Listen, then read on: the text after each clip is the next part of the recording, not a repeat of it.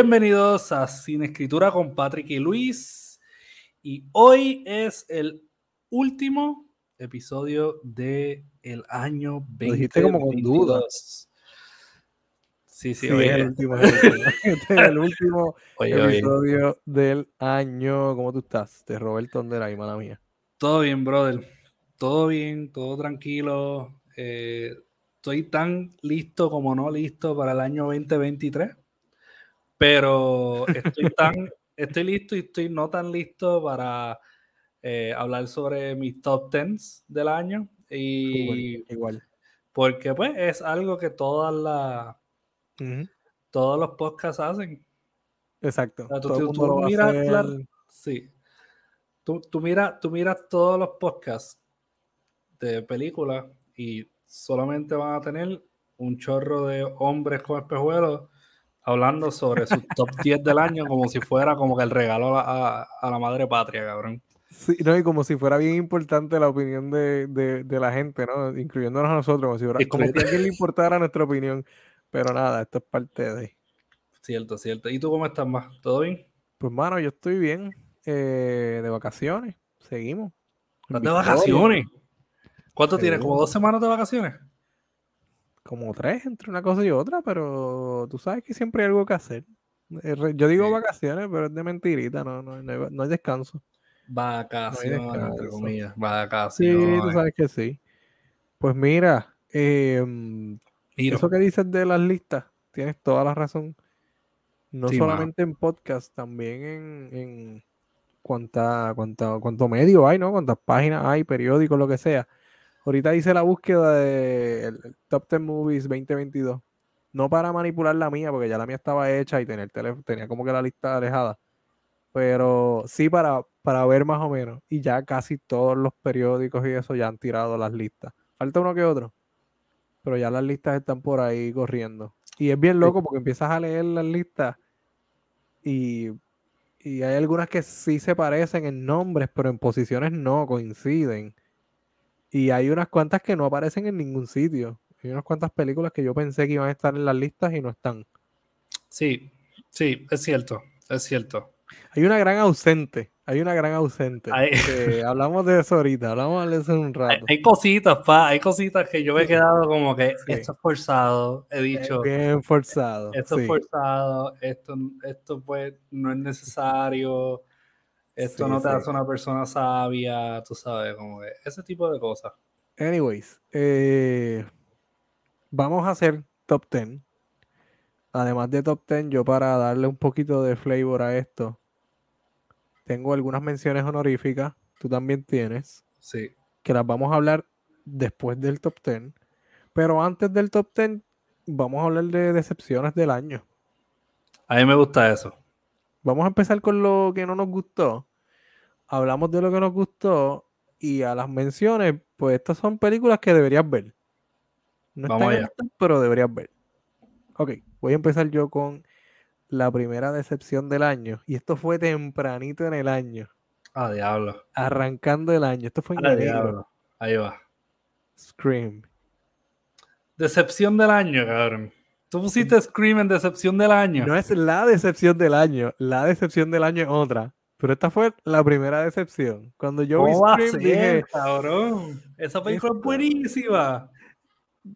no, Brother, No. ¿cómo tú le vas a escupir la cara a una película que te dio la palabra recall, cabrón? Y tú usas esa película como modelo Sí. teórico para basarte y criticar otras películas. No, no, precisamente esa es una de las cosas que no me termina de vender la idea con esta película. Esta película existe solamente para traernos ese concepto. Nada más. Scream 1 existe para traernos el concepto del, del meta slasher. Después más nada, cabrón. Sí, pero aquello fue, aquello era innovador. Hasta, hasta Y qué esto punto, también. hasta que tú, hasta qué punto tú puedes cambiarle la envoltura y puedes venderme el No, mismo dulce. Tú lo que quieres pelear, ya, cabrón. Tú lo que quieres No. pelear, cabrón. Ya. Yo no voy a pelear contigo. Mira, mira si tengo razón, mira si tengo razón. Y mi argumento es súper válido. ¿Dónde se desarrolla la próxima de Scream? En New York, mano, porque es lo más claro. Ah, se dieron cuenta que la, la franquicia necesita un giro, hay que cambiarlo. Es lo más clásico y lo más claro. Ah, ¿Por qué? ¿A dónde fue Jason, cabrón? ¿Y qué es lo próximo? ¿A dónde fue Jason? ¿A dónde fue Jason, cabrón, antes de ir al espacio? Él fue a Manhattan, cabrón y le voló la cabeza a un cabrón de un puño y nos dio una de las mejores escenas de pelea ever, cabrón. Con, el negrito. y que le, y, a dónde va a ir después al infierno. Ay, por favor. Brother, ¿sabes? Scream, está haciéndolo bien. Scream tuvo sus momentos de gloria. Scream debe descansar en paz. No, mano, Scream. Como franquicia. Yo creo que sí. Yo creo que. Nada, anyways. Esa fue mi primera para decepción del año. Mira la tuya. Eh, pues, mano, me cogiste ahí, pero sabes que yo voy a seguir, yo, yo voy a seguir, yo voy a seguir adelante y, voy a continuar con nuestra amistad. Okay. Eh, Gracias. Digo, nuestra hermandad. Lo valoro. Es una hermandad lo que tenemos. Sí. Eh, mi primera decepción fue la de You Never Be Alone, o así es que se llamaba, you, sí, You Will Never Be Alone. Ajá. Que fue la que vi en Sundance. Oh, esa película fue un palote para alguna gente y yo estaba como que, diablo, ¿qué carajo es esto, brother? Y, la razón es... Shorter, ¿no? Está en shorter ahora mismo. Sí, y, la, razón, la razón por la cual no me gustó mucho es porque la mercadearon con la actriz de la película Lamb. Sí. Porque sí. Porque, o sea, fue porque sí, cabrón. Mercadearon porque la tipa estaba on fire por Lamb. Sí. Que no fue tremenda película, en verdad no me gustó y, y, cuando tiraron esta, yo la vi, yo estaba como que diantre. Y yo vi al director, el director hablando, y me acuerdo, yo le lancé una, una, pregunta, creo que fue sobre Virginia Woolf y qué sé yo, cuánto se había inspirado. Ok. Y, el tipo sí se había inspirado mucho en Virginia Woolf. ¿De verdad? Sí. Pero en realidad en el chat yo lo que quería escribirle todo un canto cabrón lo que tú eres. Porque tú, Usaste esta tipa y, vamos a ver The Witch, como no era. Y vimos, y vimos otra pendeja, ¿sabes? Ok, ok, ok. ¿Me entiendes? Y la he visto en listas de películas de horror de la, del año. la he visto. La he visto. en listas. Pero no, mano, no es la mía. En verdad fue una decepción para mí. Ok, me, me, me, me, gusta esto. Yo creo que con la próxima vamos a estar de acuerdo. ¿Cuál? Hellraiser. A mí no me decepcionó. ok, simplemente porque no llegó al estándar que yo tenía no implica que me decepcionó. Yo la vi, yo, ok, esta es la trama de, de Evil Dead, del remake, eh, pero con Hellraiser. Tiene la Junkie recuperándose y, y, pues tiene un demonio sin querer que se come a todo el mundo. A mí me decepcionó porque limita mucho el, el, el lore y la mitología de Hellraiser a, eh, una sola. a, un solo concepto. Sí. Eh, o sea, no sé, pienso que simplifica demasiado. Como que le debieron haberle dado más crédito a la audiencia. La audiencia no es bruta. Sí. Podrían hacer una película más compleja. Sí, sí, hicieron una película muy limpia. Eso fue, muy limpia, mi perspectiva. Muy limpia, muy limpia. Eh. ¿A quién le importa? ¿Sabes? Dame lo que me diste en la original, dame suciedad. Exacto. Tú ves la original, ve esta, se acaba la película, pones la original y dices, ya lo pasaron tantos años y esta gente hizo una película más Ah, se arriesgaron más en la original que en esta. No, sé. Pudieron, haber hecho como Candyman. En Candyman, el, remake o, el requel, ¿verdad? Gracias, Scream. Eh, hicieron lo que la original como que hizo, pero pues, mejor. Eh, sí. Sí, sí, sí. Este. La, que, la otra que a mí me decepcionó, y esta me decepcionó mucho de todo corazón. ¿Cuál? Halloween Ends. Ah, ok, ok. No la vi, no la vi. Es una puta decepción, cabrón. Ok. Es una puta decepción porque, este, primero, una película se llama Halloween Ends. Uno esperaría que no sé, cabrón.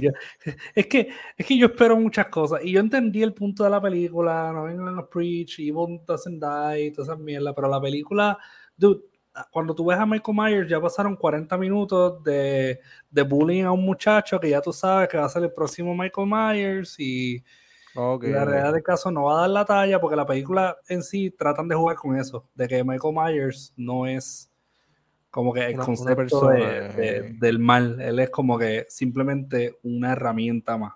Ok, ok, ok. ok. Y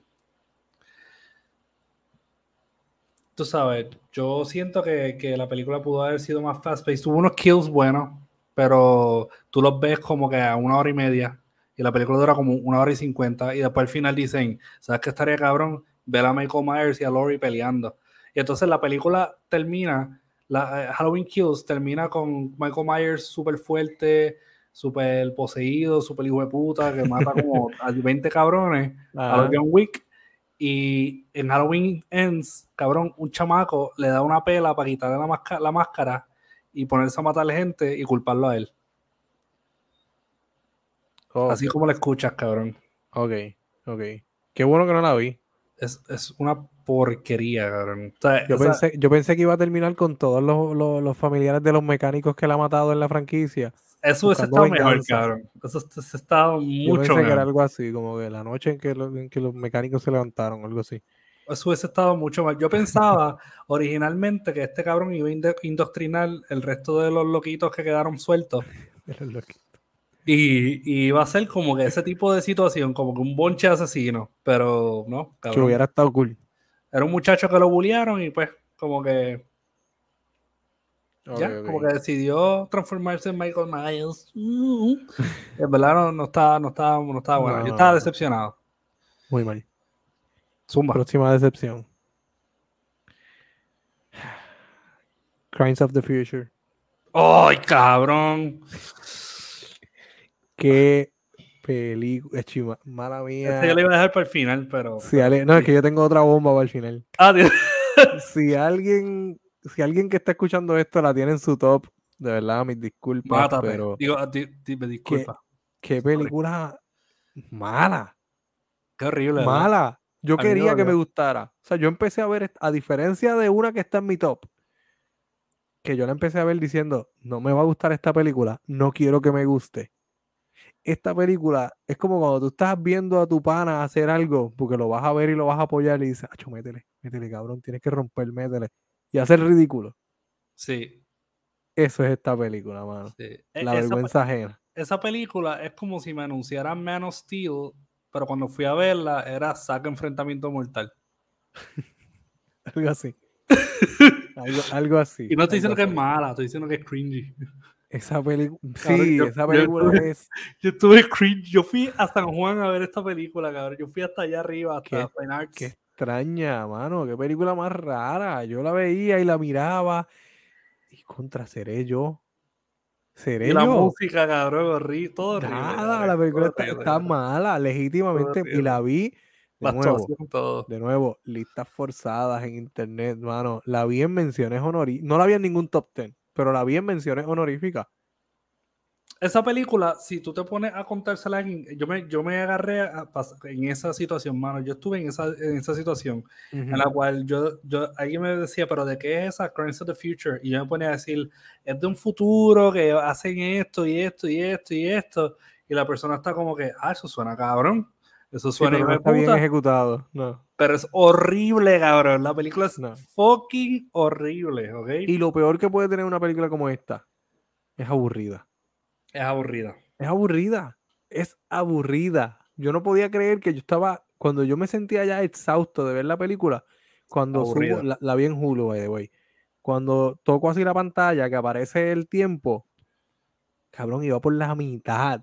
Por la mitad. Yo mala, estaba es loco de que esa película se acabara. Es mala. Yo creo que la única Horrible. parte que me gustó es el tipo de las orejas bailando. Eso es lo único que se vio cool. Eh, Ahí fue cuando yo como que viré los ojos y yo, no, esto no puede estar pasando, no. Qué película horrible. Anyways, dale, ¿tienes otra? Sí, claro que sí, cabrón. Babylon. Oh, Babylon. Babylon la vi en un top 10, número 2. No me acuerdo de quién, pero la vi en un top Sí, 10. cabrón, yo la he visto, yo la he No visto era de aquí de varias Puerto veces. Rico, por si acaso, no era No, aquí. pero yo la he visto varias veces en top 10 y yo estoy bien Sí. sorprendido, cabrón, porque Pero es por el director y el, y el elenco y el cast que tiene. El elenco, bueno, ¿cómo no te va a encantar? ¿Cómo no te va a encantar ese elenco, cabrón? De caras Sí. lindas, cabrón. Exacto. Tiene las caras más lindas de Hollywood, cabrón, en esa película. Y entonces tiene a Damien Chazelle que hizo La La Land y él sabe como que tirarte... Este es Oh, su próximo proyecto después de La La Land, ¿verdad? No, él hizo otra después de La La Land. First Man, que es sobre el primer astronauta. Ah, ah, no, no, no recordaba que First Man era de él. Sí, sobre ok, Armstrong. Sí, sí, sí. Y en verdad estuvo decente, cabrón. Como que esa fue como que, hola, yo vi Christopher Nolan, pues voy a hacer una película así. Ah, claro. Esta sí, vi fue- dos esta películas de Christopher Nolan, sí. Sí, esta fue, yo vi dos películas de Martin Scorsese, una de ellas fue Wolf of Wall Street, después se Oh. transforma en Moulin Rouge por alguna razón. Ok. Después es como que yo vi Hell Caesar de, de los Coen Brothers. Y al final fue, eh, yo vi Zack Enfrentamiento Mortal, cabrón. Porque Uh. es que al final de la película se tiran un video essay, spoiler alert, gente. Pero él se Ok. tira un video essay que yo me quedé en shock, cabrón. Porque yo estaba como que, este tipo tiene la habilidad más cabrona de, de que te tiene, te tiene emocionado por algo. Te está- algo, estás sintiendo algo viéndole, de momento, boom, te la quita y hace algo bien cringy, cabrón. Y él hizo un video essay al final que es como una oda al cine. De verdad. Pone escenas que sí de Terminator, escenas de Avatar, cabrón. Pero por. Escenas de diferentes ¿Pero por películas del cine. Porque él quiso decir esta mierda de la oda del cine. En una, hay una escena. eh, porque la película trata sobre esta transición del silent film era a los talkies, a lo que fue pues, Sí, el sí, cine sí, con sonido.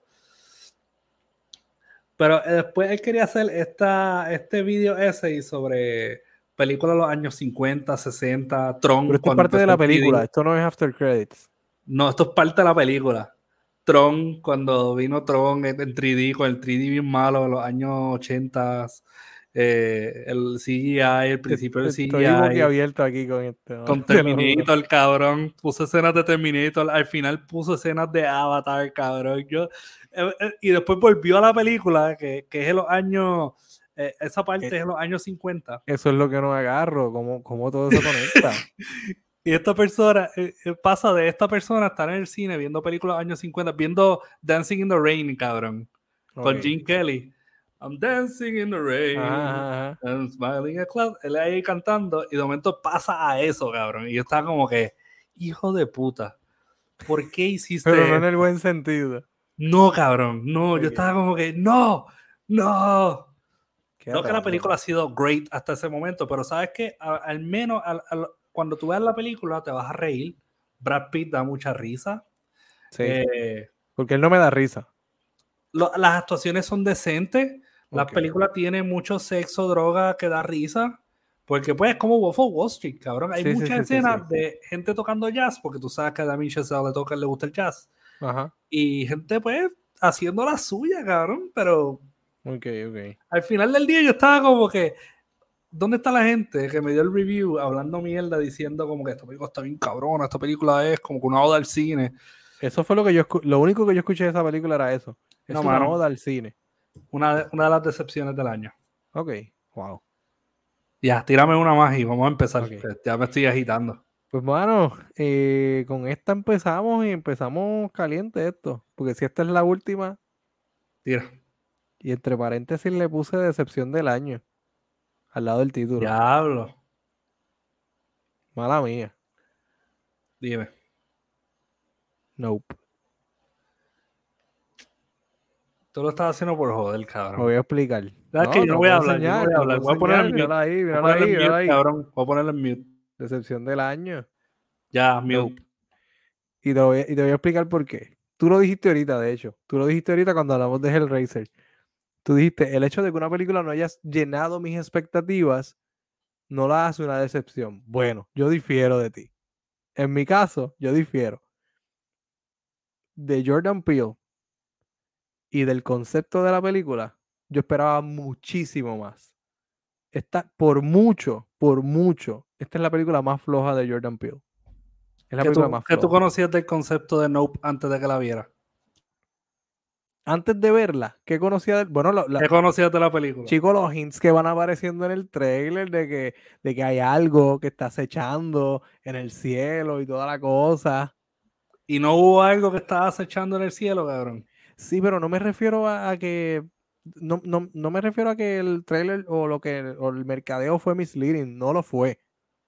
Es que la ejecución me pasa como te pasa a ti con Crimes of the Future. No, no, no, no, no, lo compares, no lo compares. Hablar de la película que nos pasó en el episodio, nos pasó en el episodio. Pero, cabrón. Hablar de la película se siente mejor que ver la jodida película. Tú me vas a decir a mí que no te decepcionó más que Crimes of the Future, cabrón. Sí, es lo que tú me estás diciendo. Más. Sí, porque esperaba más. Tú esperabas más de, de Jordan Peele que de, que claro, Claro. Y, y, Jordan Peele te dio un, una película que fue peor que Crimes of the Future. No, eso no fue lo que yo dije. Exacto, cabrón. Exacto, exactamente, cabrón. Exactamente. No, no. I rest my case. Y que, que, conste que no estoy diciendo que esta es la peor película de la. No, no, estoy diciendo que a nivel personal. Es muy buena. Fue la que más me decepcionó porque yo esperaba mucho más. Esperaba mucho más. Está bien, mano. Eso es todo. Esto es todo lo que tengo que decir. Está bien. Hablando de decepciones del año, esta es una de ellas, cabrón. No, no, voy a, voy a decir, la puse como última entre las decepciones porque está en el, está en el borderline entre, en la frontera entre, es una decepción en lo personal, pero también merece una mención de honor, porque es Jordan Peele. Y la historia no es, la historia no es horrible, la historia no es horrible. Eso no tiene Pero hay algo, hay algo en la ejecución que a mí no, yo no sé si es que el concepto no es para mí y tengo que pasarle esta película y ser feliz y vivir en paz con que esta no es mi película. Tú tienes tu opinión, brother. Tú tienes tu yo, opinión. yo tengo películas así, yo tengo películas así. Yo tengo películas que, a mucha gente le gusta y en verdad a mí no me gusta. No, yo no la volvería a ver. No la volvería a ver. Está bien. Ahora, pues, que pasamos este punto de incomodidad, podemos comenzar nuestro top 10. Empezamos. Y yo dije que empezar yo. Uno tú, uno yo, dos, uno dos minutos de hablar de por qué te gustó. Sí. Dale. Eh, eh, quiero escuchar primero en qué te basaste para escoger tu top 10. Ok, ¿en qué me basé para escoger mi top 10? Bueno, yo llevo, eh, que lo hemos hablado, estas últimas dos semanas, semana y media, poniéndome al día. Con cositas que no había visto durante el año y toda la cosa. Y sí, afectó en cierta manera el top 10. Hubo películas que estuvieron hasta ayer en esta lista y hoy bajaron a las menciones honoríficas porque eran 10 eh, y ya tenía más de 10. Hubo otras que se fueron y ya no están en ninguna parte, están en la lista de, películas del año que vi. Eh, básicamente, mano, yo siempre hago los top 10, nunca los publico porque yo no me creo que a la gente le importa, ¿no? Pero siempre los hago basado en cuánto me impacta la película. Claro. Si el criterio es otro, te lo voy a decir. Dale. Antes de mencionar la película. Yo soy igual. Sí, es eso, es, que, es con qué me quedo, con qué me quedo de la película. Yo, yo me baso en la experiencia mucho, me gusta la experiencia y también eh, el, el, overall storytelling. A mí, en cuestiones de narrativa, me encanta. Yo me enfoco mucho en narrativa. Sí, me enfoco mucho en narrativa, me enfoco mucho en qué hace que esta película sea la, por lo menos única en su clase. Hablando de única en su clase. Mucho, repetition, ¿ah? Hablando de única en su clase, mala mía te pisé. La primera de esta lista, o sea, el puesto número 10, eh, va para una película que dentro de las películas de animación de este año, de las películas animadas que vi en este año, que no fueron tantas, la verdad, creo que es única en su clase. Y estoy hablando de Pinocho, la versión de Guillermo del Toro, no la versión que hizo Disney, la cosa esa. eh, by the way, qué película horrible la de Disney. Yo no la he visto, cabrón, no quiero Yo se la puse al nene porque le puse la de puse la de Guillermo del Toro en la tablet y él pues le estaba llamando la atención, pero pues la animación no es como es, es, full stop motion, no es una película que está hecha para niños, el tono, eh, qué sé yo, salen, salen nazis. Es un tono mucho más oscuro. Claro. Y él como que le estaba llamando la atención, pero a la vez como que le tenía cierto repelillo a la película. Claro. Así que en el televisor le puse, le puse la de Pinocho de Sí, Disney. estos, son, estos son muñequitos para papi. Exacto, tú ves esta otra cosa. Exacto. Y pues él- mientras él veía esa, yo veía la otra. Eh, mano, la historia, la historia, como tú dices, el storytelling de esta película está brutal, para mí excelente. Creo que esto es lo más Frankenstein que yo he visto en animación. Eh, te lo había comentado. Me parece que como se manejan lo- los traumas, las relaciones eh, padre-hijo, paterno-filiares, están, están bien manejadas ahí entre Yepeto. Eh, le ponen nombre, yo creo que por primera vez, al hijo humano de Yepeto, se llama Carlos, en honor al autor de la novela original. Ok. Y, y nos cuentan un poco más de eso, de ese trasfondo. Lo conocemos. La película no empieza con, con la ausencia de, de- de su hijo. Lo conocemos, pasa un poco el tiempo, después entonces crean al muñeco este de Pinocho. Este Pinocho no tiene ropa en ningún momento, es un Sí, muñeco full de madera, exacto, es de palo. Em, Está hecho de distintos palos. Sí, como el, como el chiste de. Sí, sí, sí, sí. Eh, y no, lo- mano, lo- los detalles, los detalles de la animación, la animación stop motion siempre ha sido de mi favori- de mis tipos de animación favorito. Em, creo que creo que es una historia inteligente, sobre todo, y me gusta cuando las películas animadas son, son inteligentes.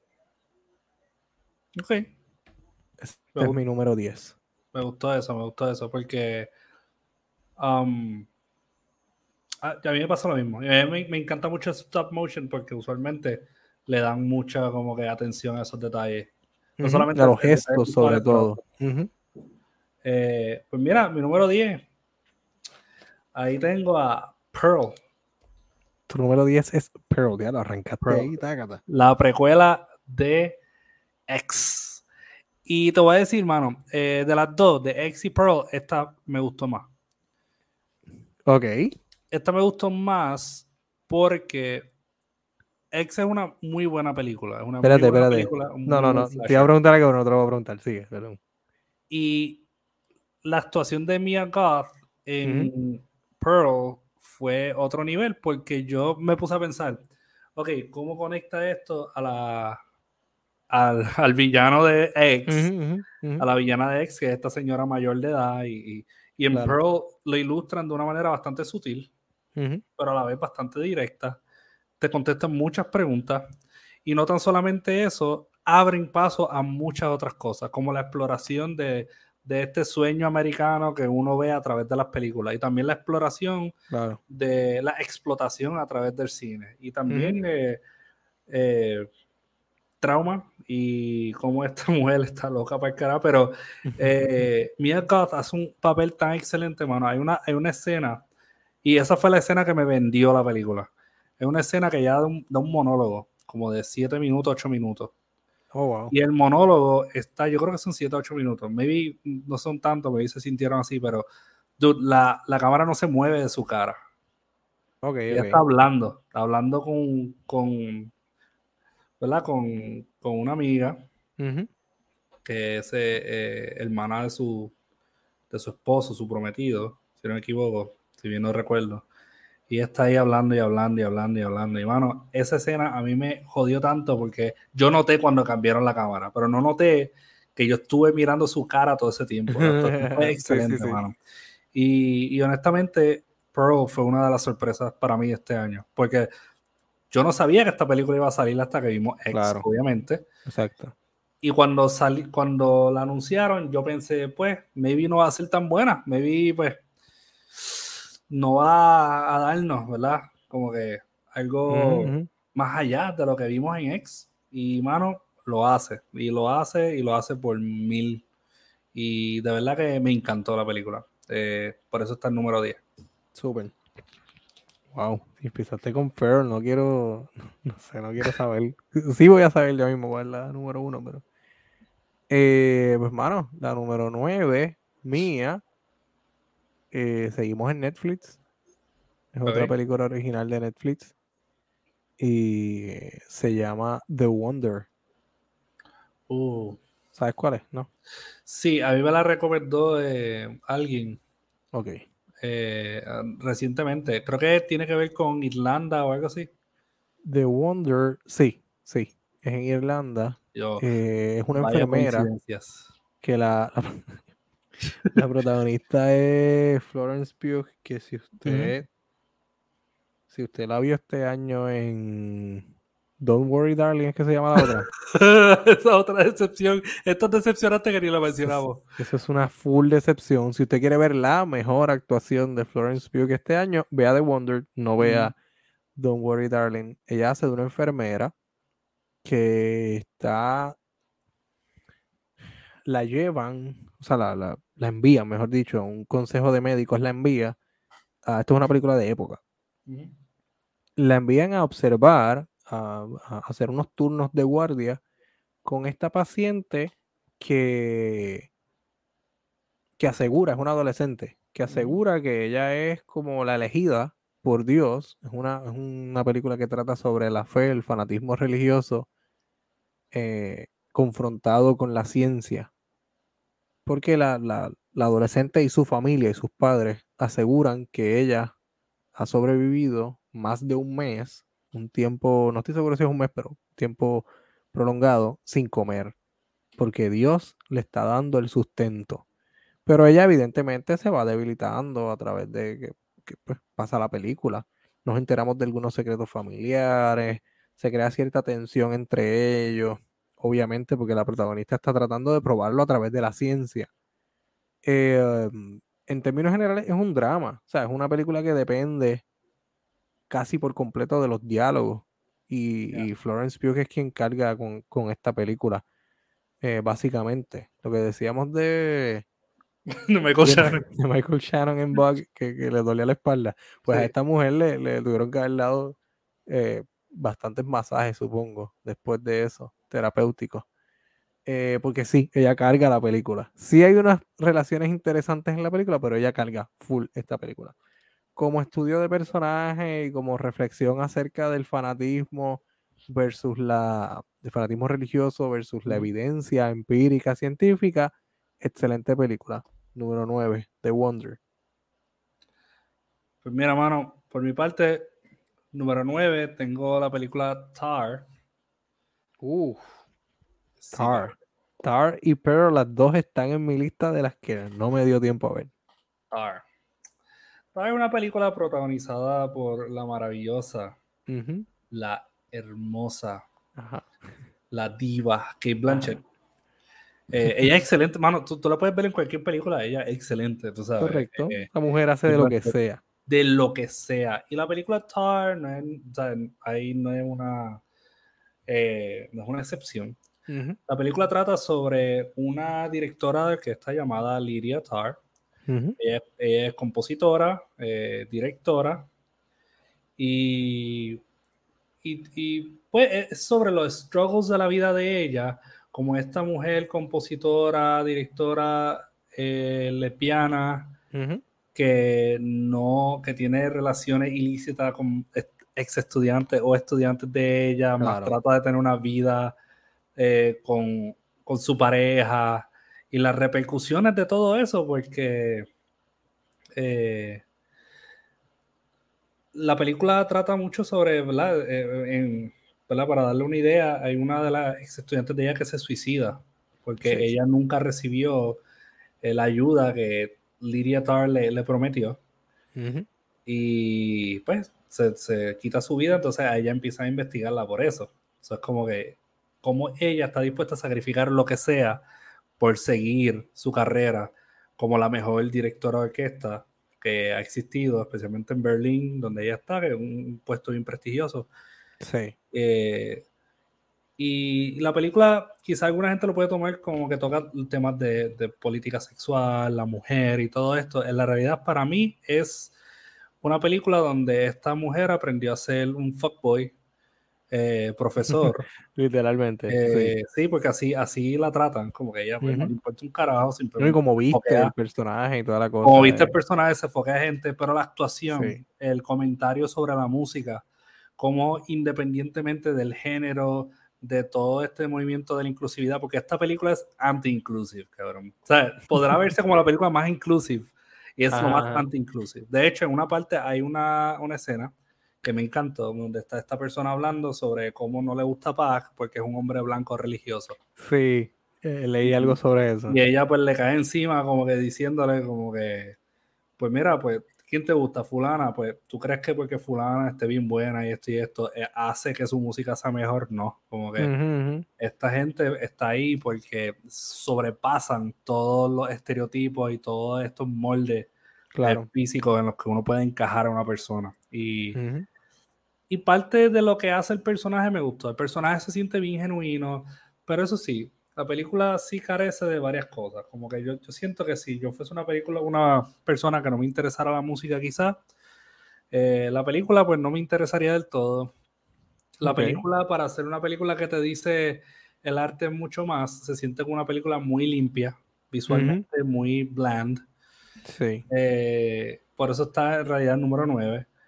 Pero la actuación, la temática, a mí me encanta todo eso y por razones, ¿verdad? De que eh, brega con estos temas de la inclusión, la exclusión de la sociedad también por medio de, las redes sociales y todo esto. Eh, para mí, eh, se lleva el número 9 fácilmente. simplemente porque amo a Kate Blanchett también. qué bien, qué bien. Bueno, yo creo que la película que voy a mencionar ahora eh, primero que creo que definitivamente no va a estar en tu top. Y segundo, que creo que es la más comercial. De Dale, cabeza. Que tengo aquí. Tíralo. Mi puesto número 8 va para The Batman. Oh, The Batman. Ya me acuerdo, eso salió este año, ¿verdad? Claro. Sí, sí. The Batman. Eh, Mano, The Batman está aquí porque como muchas otras películas, como las mejores películas de, este superhéroe, más que por Batman, está por los villanos, por el elenco que le acompaña. Las actuaciones de Colin Farrell, de oh, Paul Dano, hasta de Zoe Kravitz, eh, lo que hacen con el libreto.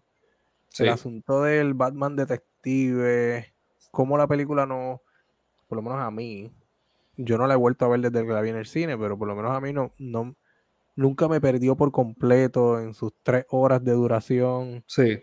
Que es bastante complejo, tú sabes. Tienes una película que elabora básicamente.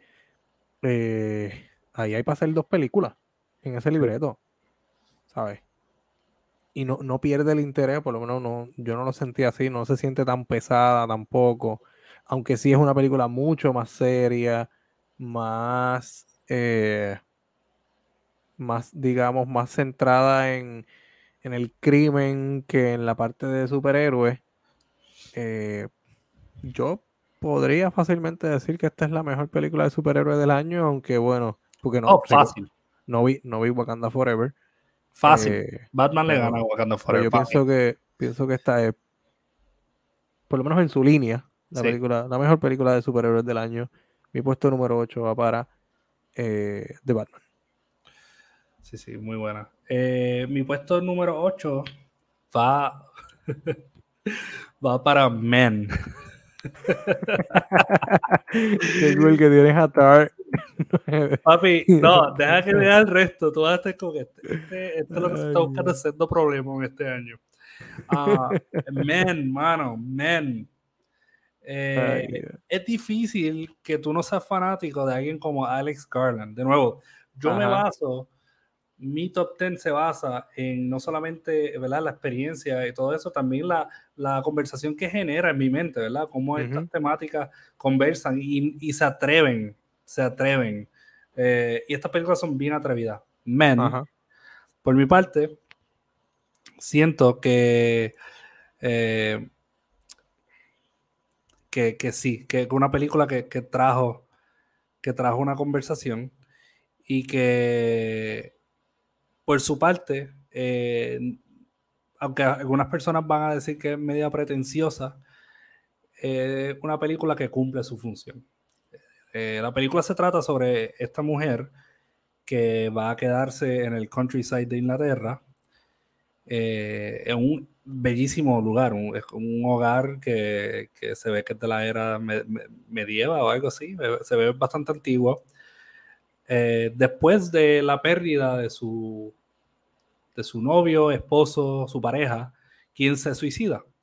Ahora bien, la razón por la cual su pareja se suicida es porque, pues, primero su pareja era abusiva con ella y eh, en medio de una discusión se exalta y para hacerla sentir mal a ella, pues técnicamente se suicida y le hace un gaslighting cabrón, se suicida. Eh, cuando ella llega a este lugar, ella empieza a, confrontar a este hombre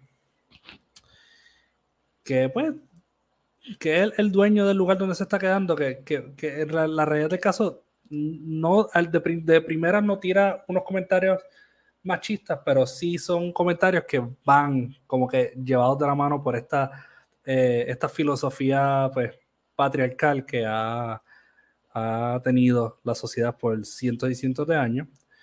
Eh, y el gist de la historia completa es que esta mujer está explorando este countryside en el cual todos los hombres tienen la misma cara que el hombre que es dueño de esa casa. Todos los hombres van a la barra, todos los hombres en la barra tienen la misma cara, van a, la iglesia, el cura tiene la misma cara, los niños tienen la misma cara de este hombre, eh, y también te tira simbolismo sobre lo que es el Green Man, que es una, una especie de, de, símbolo sobre ¿verdad? fertilidad y otras cosas que se ha propagado a lo largo de, de la Iglesia Católica, que, que, que, no, hoy día no se ve mucho, pero si uno visita ciertas estructuras viejas de iglesias católicas, especialmente aquellas que son medievas, eh, vas a encontrar ¿verdad? símbolos del Green Man. Eh, y esta película tiene mucho de eso. Y la realidad del caso es que la película, mientras la película progresa, pues vas viendo estas actitudes negativas, machistas, opresivas, y ella va peleando con esta. Y se transforma en esta especie de película de horror que pues, al, fin, al final del día el horror se va, ¿verdad? Eh, va, va escalando y la va llevando a, la raíz de su, trauma, que fue su relación pasada. Así que eh, mi octavo lugar, ¿verdad? Se va para Men, porque es una película que genera mucha conversación. Bueno, qué loco que las tres que has dicho hasta ahora, básicamente estás haciendo la lista de las que yo no pude ver. Para que tú veas, fue a propósito. Sí, sí, sí. Pero Men, es uno de los títulos que me interesaba. No, no demasiado porque lo hubiera podido ver. Eh, me interesaba, pero como que la dejé pasar. Y después cuando traté de retomar, pues ya no, no, tuve tiempo. Eh, bueno, pues seguimos. Mi número 7 es una de las películas que se estrenó en Sundance este año y no había podido ver hasta estos días está en Prime Video y es Nani. No sé si has visto algo de ella. No, me han recomendado esa película. Me han dicho que es buena. Nani.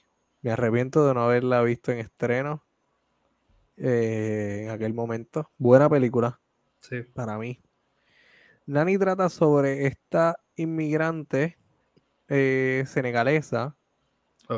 Que consigue trabajo en Nueva York con esta familia eh, clase alta, obviamente cuidando a su niña, y ella está tratando de reunir el, dinero para mandar a buscar a su hijo, que ella pues lo, dejó, lo deja con un familiar allá.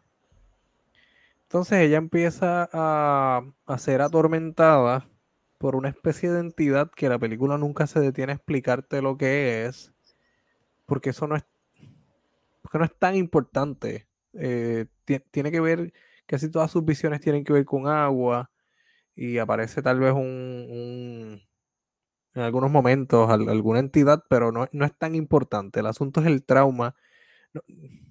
No, el trauma, estoy repitiendo mucho la palabra trauma.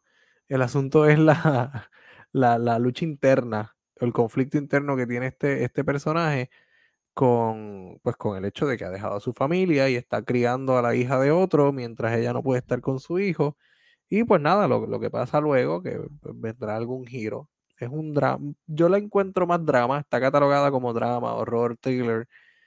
Es más un, un drama con ciertos elementos de horror, pero no diría que es una película de horror por completo. Pero buena, buena.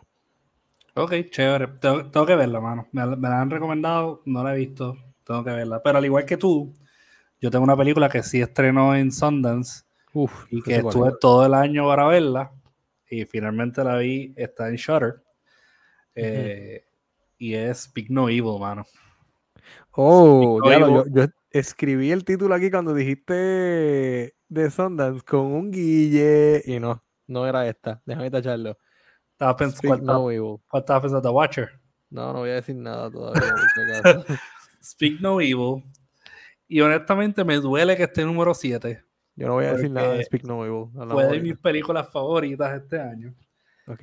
Es una película que, que es tan única en su clase porque es una película de horror, pero el horror está en la incomodidad que te hace sentir la película. La película es una de las películas más incómodas que he visto.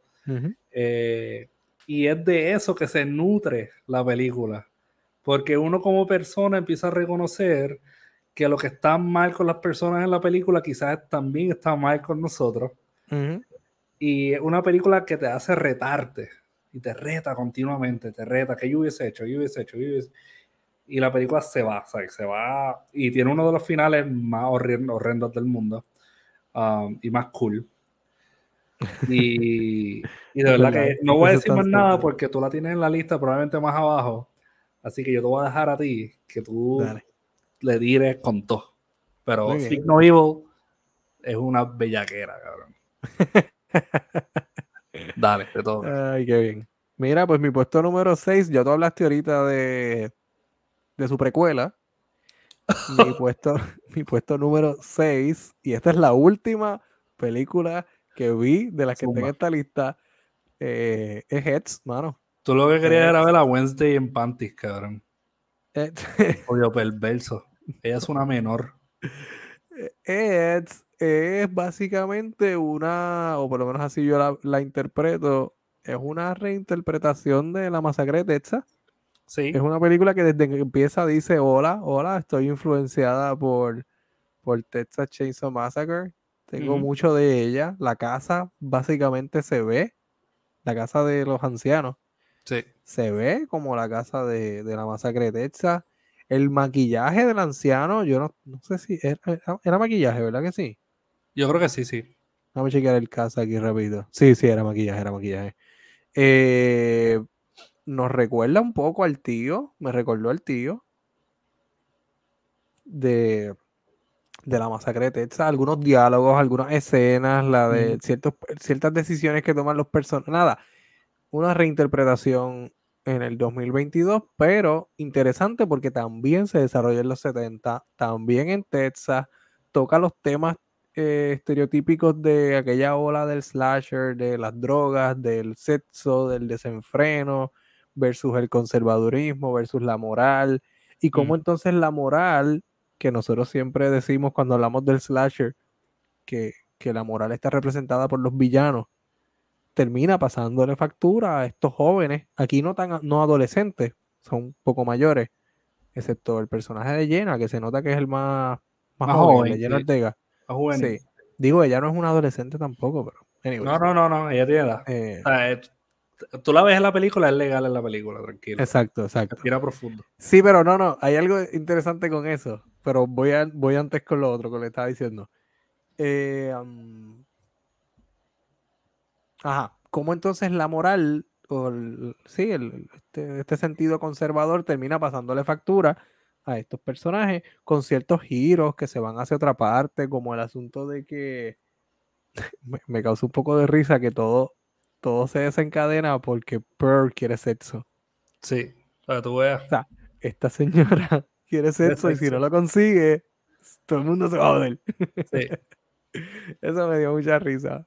Eh, y lo que te iba a decir del personaje de, de Jenna Ortega es que me da, me, me, me causa cierta intriga el- o, o fue algo que como que vi yo, ah, ok, vi lo que están haciendo mientras la película corría, porque los otros dos personajes femeninos tienen desnudos, Sí, pero la escena de sexo de ella, estoy usando comillas, se van hacia lo sugestivo, hacia lo artístico, sí, cuando la cámara se va hacia el lente de la cámara del, del novio, sí, sí. pero no te muestran nada. Y es como que, ok, o, o ella no aceptó hacer un desnudo, o la están cuidando porque ella es mucho más comercial que estas otras dos actrices. Sí, puede Eh, ser no muchos sé, no factores. sé. Puede ser muchos A- factores. aparte de que esta película salió antes, no sé, estoy especulando, obviamente. Esta película salió antes que saliera Wednesday. Sí, sí, sí. Y en Wednesday ella es una nena, una chamaca, ¿sabes? Sí, sí, sí. También creo que es más una decisión de, de la gente que está alrededor de ella, de mira, suave. Sí, sí. Y, Anyways, y es está tremenda cool. película, mano. est- está cool que ella explore eso, mano. Y, y la actuación de Mia Goth, cabrón. Mia Goth. Mia Goth Sí. como, como Maxine y Mia Goth como la vieja. Ah, exacto. El hecho de que ella se doble personaje para mí es un Sí. es súper punto a favor de ella, súper Sí. mérito. Ella es de mis actrices Eh, favoritas hoy día, mano. ¿cómo es. Que ella es de mis actrices favoritas hoy día. Pues ella está, eso, eso estaba viendo, ella tiene como un fandom. no- yo no, no puedo decir que pertenezca a ese grupo, pero, pero sí, sé de dónde viene. Pues mira, mano. Number six, acá. Ajá. Oye, A24 se está llevando muchas películas, ¿viste? No es por nada. A24, es que A24 le va cabrón, mano. Sí. Le va cabrón. Mm, Number six para mí es After Yang. Que estrenó que el año estar- pasado, podemos hablar de que pues, estrenó en Cannes, y- pero, brother, Pero After After- Yang también tuvo, estuvo en Sundance. sí, Y bueno, lo que contamos para el año de estreno es el año, el estreno comercial, ¿no? sí, sí, que fue este año. Claro. Y, y After Yang es una película que a mí me impactó, mano. De verdad que, que, que, que de las po- poquitas películas que a mí me hizo como que sentir demasiado, After Yang fue una. Y After Ok. Yang es- no es una película que te ataca, sino que es una película que te dice, ven acá, vamos a hablar un poquito de esto. Y te enseña a ser más humano que humano. La película trata Uh. sobre esta familia Cool. eh, en el futuro y cómo ellos tienen una hija que es asiática, una hija adoptiva asiática, y ellos eh, compran este androide que es asiático también para que la ayude a como, como que aclimatarse a todo este, todo este cambio, este- esta vida. Entonces sucede que Yang, que es el nombre del, del muchacho. Yang se le va la batería y muere el, el Se descarga. de- Sí, se descarga el androide. Y el androide es como que una tecnología, eh, como una biotecnología futurística. Como un ser humano se decae y todo. El punto es que los padres de Yang, o sea, los protagonistas, Colin Farrell, eh, especialmente Colin Farrell, que él tiene más como que eh, es- este choque, este encontronazo con, con Yang, eh, y eh, Jodie Turner Smith, ellos empiezan a tener este encontronazo de que, espérate, Yang era mucho más que un simple androide, hijo mío, que como que ayudaba a mi hija. Ujú. So, ellos, eh, el, el personaje de Colin Farrell encuentra como un. Pues lo lleva a un mecánico, por decirlo así, para ver si lo restaura, pero él parece ser un modelo ya viejo y eh, él le pasa las memorias a, a Colin Farrell para que él pues pueda ver como que, que él hizo durante su vida. Oh, Y entonces eh, él, él tiene la capacidad de grabar las memorias como nosotros. Nosotros grabamos las memorias en nuestra mente según las emociones que nosotros tuvimos un momento y, y pues lo que nosotros consideramos bello y agradable o traumante, pues uno pues queda grabado en nuestra memoria. Así funcionaba Yang. ¿Qué Ujú. sucede? Que él empieza a ver que en las memorias de Yang, Yang tiene muchas memorias que lo hacen tan humano, cabrón. Hay una parte que a mí me mató, me sacó el alma. Y es que Ajá. él está mirando una memoria de cuando Yang le estaba tirando una foto a la familia y él estaba seteando la cámara. Pero ellos te lo enseñan primero desde la perspectiva objetiva, en la cual Yang se queda como que mirando a la familia y ellos dicen, tira la foto, dale, dale. Y dice, ah, espera un momento. Ah, ok, y, y coge y tira la foto. Pero desde los ojos de él, él tomó tres segundos para grabar ese momento. Ajá. Que para él significaba muchísimo, cabrón. Wow. Y después torna a ser que Jan tuvo otras vidas con otros dueños. Solo empiezan como que a explorar cuán humano era este androide. y, y, de verdad que la, la, película te hace llorar, cabrón. La película te destruye. Es muy buena, es muy bonita, muy buena, muy sencilla. Es un drama, eh, Es un drama, es un drama. Y de verdad que es tremenda película. Es un película. Está disponible, ahora mismo está disponible, casi todas las películas de A24 están en Showtime. El Showtime, Showtime exacto. Y Showtime tiene, esto no es un anuncio pagado. Showtime tiene especial hasta el primero de enero. Los primeros dos meses salen por 1.99. Mi recomendación, coja esos primeros dos meses y después cancélala porque vale como 10 pesos de la, Así es. la suscripción y Showtime no tiene tantísimo. Y bueno, mi gente, el número 6 para mí fue After Young. Super. Wow. Es verdad. A24 tiene unas cuantas y le quedan unas cuantas por ahí. Dale, que hemos llegado al top 5. Hemos llegado al top 5. Mi mis cinco películas estuvieron bastante sólidas. Yo tuve más dudas con, con 6 al 10 que con 5 al 1. Same, same. Y aquí hay dos. El top 3 está bien sólido en sus puestos, pero aquí hay dos, 5 y 4, que se pelearon bastante, por, por supuesto. Ok. Y salieron de la nada. ok. Eh, bueno, yo al número 5 le he llamado la sorpresa del año para mí. Ya yo no confío cuando tú dices esa mierda, brother. es que la estoy vendiendo mucho, mala mía. Dale, dale. La sorpresa del año para mí fue Smile. Tú tienes Smile número 5, cabrón. Yo tengo Smile número 5. Cuéntame. Dame, Smile es una película que no pretende ser más de lo que es. Eh, sabe y está consciente de lo que está haciendo. Es una película que se toma lo suficientemente en serio, pero tampoco se toma tan en serio su argumento. Okay. Eh, no, es preachy, Exacto, no es preachy. Sabe, sabe cuando, cuando alivianarse un poco. Y es, mano, como, como hemos dicho en privado y he visto que otra gente también lo ha dicho, es It Follows, porque la premisa es, bien obvia que tiene inspiración en It Follows. Pero también tiene, especialmente el segundo acto de la película, es The Ring. Sí. Cuando la película se convierte en una película, en una, en una investigación, ¿no? En cómo funciona esto. Pero entonces el tercer acto, cuando nos vamos a, al trauma, wow, ahí fue que la película me terminó de atrapar.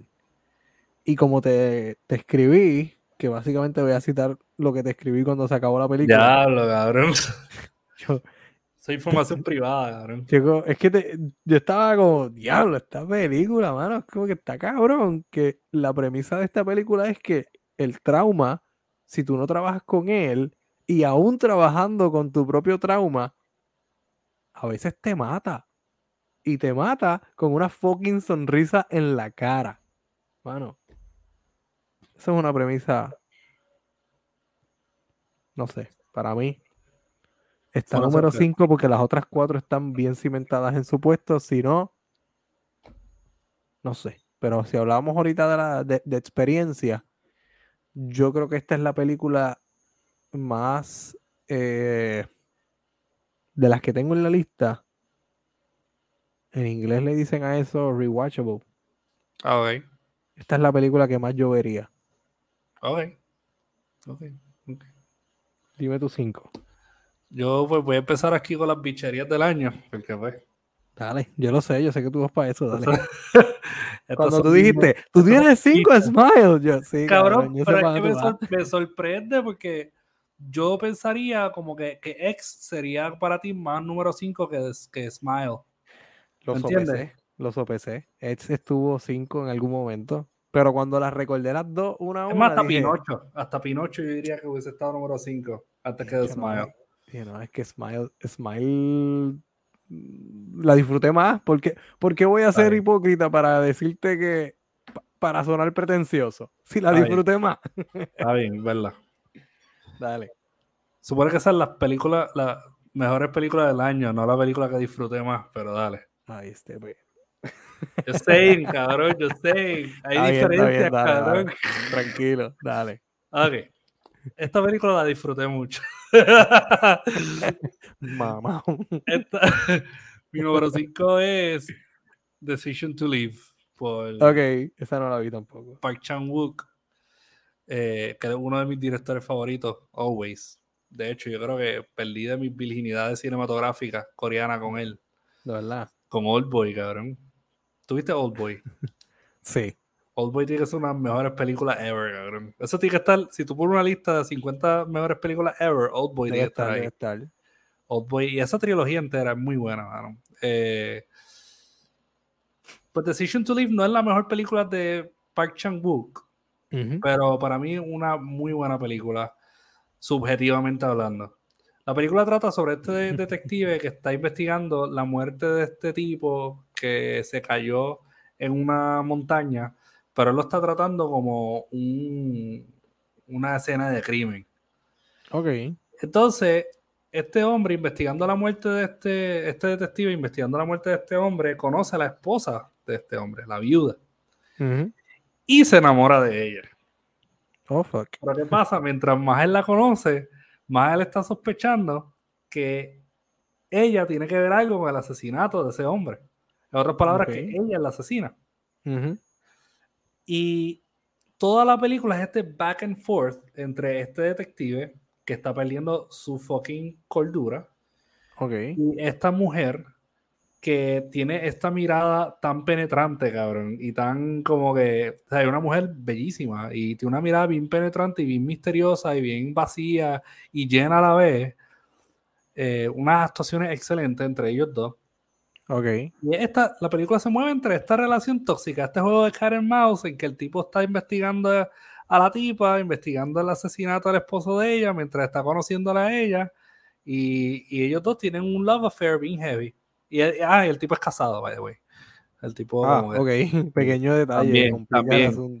Sí. Y, y, toda la película se mueve en ese, en ese axis, ¿verdad? Se, se va balanceando en ese axis de, de, todas las cosas que potencialmente pueden estar mal, pero todas las cosas que pueden estar potencialmente bien. Y se balancea súper bien. La cinematografía, muy buena.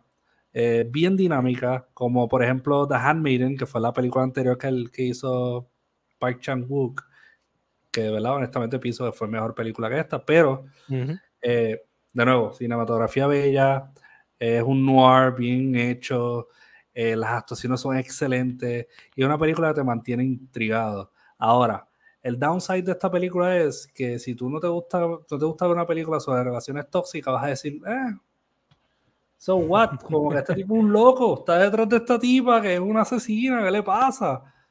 Ok.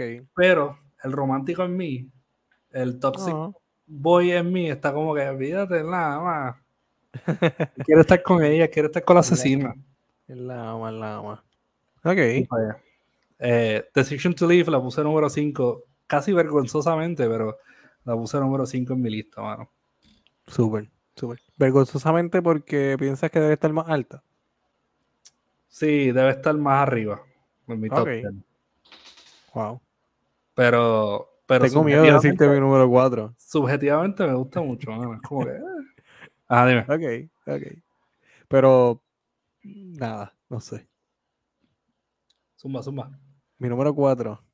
Y esta también la vi recientemente. Y esta. Eh, fue. Yo, yo iba. Fui hacia esta película sin saber casi nada de ella. Ok. Y al minuto 42 yo dije, ¿qué carajo está pasando aquí? Y estoy hablando de Barbarian. Oh, yes. Cabrón, Barbarian.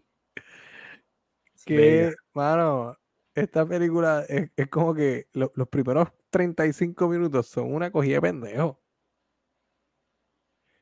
Y entonces después la segunda mitad de la película, cuando aparece, el, eh, spoiler alert, cuando aparece Justin Long, es que tú dices, ok, esto va a ser un trip. Esta película va a ser un viaje porque Justin Long en películas de horror es un viaje. Y sí, y la película, bueno, no defrauda. Es un viaje. Justin, Justin es una bestia en esa película. Sí, sí. Una sí, bestia, sí, cabrón. sí. Es que, bueno, está on fire. Es que eh, piensa en Tusk, piensa en, qué sé yo, hasta Jeepers Creepers si quiere, en Drag Me to Hell y ahora Barbarian. Em, mano, mi única, el único downside de esta película sería para mí. El final, yo no sé. A mí me tripió. Sí, sí, sí, sí. No es que no, no es que no. No lo odié. Pero espera, espera un poquito más del final. Porque el para llegar al final estuvo. Estuvo interesante. Estuvo bien bueno. Especialmente con la acción de Justin Long al final, después de haber dado un speech de cinco minutos. Sí, Y después, Anyways, mi película número 4. Y no voy a hablar nada de la película de trama ni nada. Porque yo quiero que si usted no la ha visto, véala. vaya a verla como yo fui a. Está en HBO Max. Como yo fui a verla. Yo creo que es la nada. película que más conoce a su audiencia. Sí. Esa película tuvieron que hacer un estudio, cabrón, de las audiencias, porque esta persona conoce las Literal. expectativas de la gente, cabrón. Y hace así. Y se va por el otro lado. y Sí, hace así, sí, y- y- Sí, sí. Sí, sí, sí. Tremendo. Y de hecho vi el, vi el, no, yo creo que hay dos trailers para esta película. Vi el primero después de ver la película. Y ese trailer por lo menos lo pueden ver. Sí. Porque no te dicen nada de lo que es la película. Anyways, puesto número 4. Barbarian. Pues mira, mano, mi puesto. mi puesto número 4 es otra película internacional. Eh, I know, I know. Eh, ey, pero mano, es que yo hago una lista. Lo que pasa es que al principio de año yo siempre hago una lista de directores que sé que van a salir, salir con algo este año. Y pues esta estuvo en mi lista un tiempito. Tranquilo que yo hago más o menos, no hago tanto como una lista, hago más o menos el mismo ejercicio. Ahora, que tenga el break de ver todas las películas que quiero ver, esos son otros 20 pesos. Pues mira, mano, number 4 para mí es Holy Spider, mano. Holy Spider. Holy Spider, cabrón. Esa película. Pues mira, la película trata sobre un asesino en serie. Esto, esto pasó de verdad en Irán, cabrón, en Mashhad, en Mashhad, creo que se llama el lugar. Mashhad, Ok. algo así, Irán. Eh, y es sobre la historia de Saed Anai, que es un asesino en serie que mataba a sex workers, ¿sabes? Ma- ma- asesinaba a prostitutas.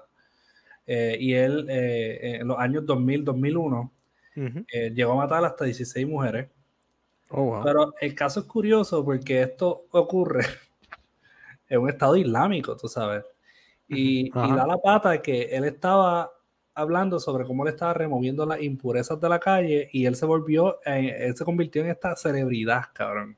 ¿En serio? Como la gente favorecía, mucha gente favoreció a este asesino en serie. O el labor de este asesino en serie, cabrón. Hasta el día de su Oh, wow. muerte, que a él le dieron pena, ¿verdad? Pena capital. Lo, lo Ujú. ahorcaron. Eh, y la película trata de esta journalist que viaja a Irán para investigar sobre este asesino o estos asesinatos que están ocurriendo. Y pues va viendo, pues, obviamente, esta estructura patriarcal, estas injusticias contra la mujer. Y ella como mujer se mete dentro de, este, de esta situación para tratar de, de parar, como que detener estos asesinatos. Eh, y tiene dos, dos películas ahí. Tiene una película de, de una detective journalist, estilo Zodiac, digamos. Y por otro lado, tiene la perspectiva del asesino también. Ok. So, la película te va a recordar un poquito a Memories, eh, Memories of Murder. Ajá. Eh, pero la película juega bastante bien con estos dos bandos. No eran necesarios los dos bandos porque la realidad del caso es que a mí me gusta mucho que la película tenga este misterio de quién es el asesino y qué es lo que está pasando. Sí. Pero por otra parte no lo afecta porque parte del mensaje es como que este fanatismo y este machismo eh, y este abuso que hay contra la mujer. Y el legado que deja este tipo de huella en la sociedad donde predomina como que este tipo de situación. Y la película de verdad es muy buena. Por eso, number four, tengo a Holy Spider. Holy Spider. Tiene una muy, buena actuación, by the way. Eh, La, creo que ganó el, eh, la, la, protagonista ganó el Best Actress Award en Cannes. ¿De verdad? Sí. Ok. Súper. Eh, averigué aquí, estaba buscando por ahí. La, está en. Esa viene en movie. Eventualmente va a salir en movie. Sí. Sí, esa va a salir Creo en. Creo que está en el streaming de Apple. ¿Cómo se llama eso? Apple. Apple TV. y va a estar también en um, movie. Y Decision to Leave también está en movie. Ok. Súper. Mi puesto número 3 va para. Solamente voy a decir el nombre. Dilo. Everything, Everywhere, All at Once. ahora descríbeme de qué se trata esa película. Ok.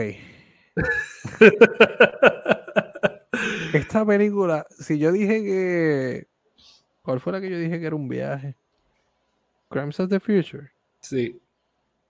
Sí, pero Crimes of the Future es un viaje. Una mierda. Es un viaje mal hecho. Sí.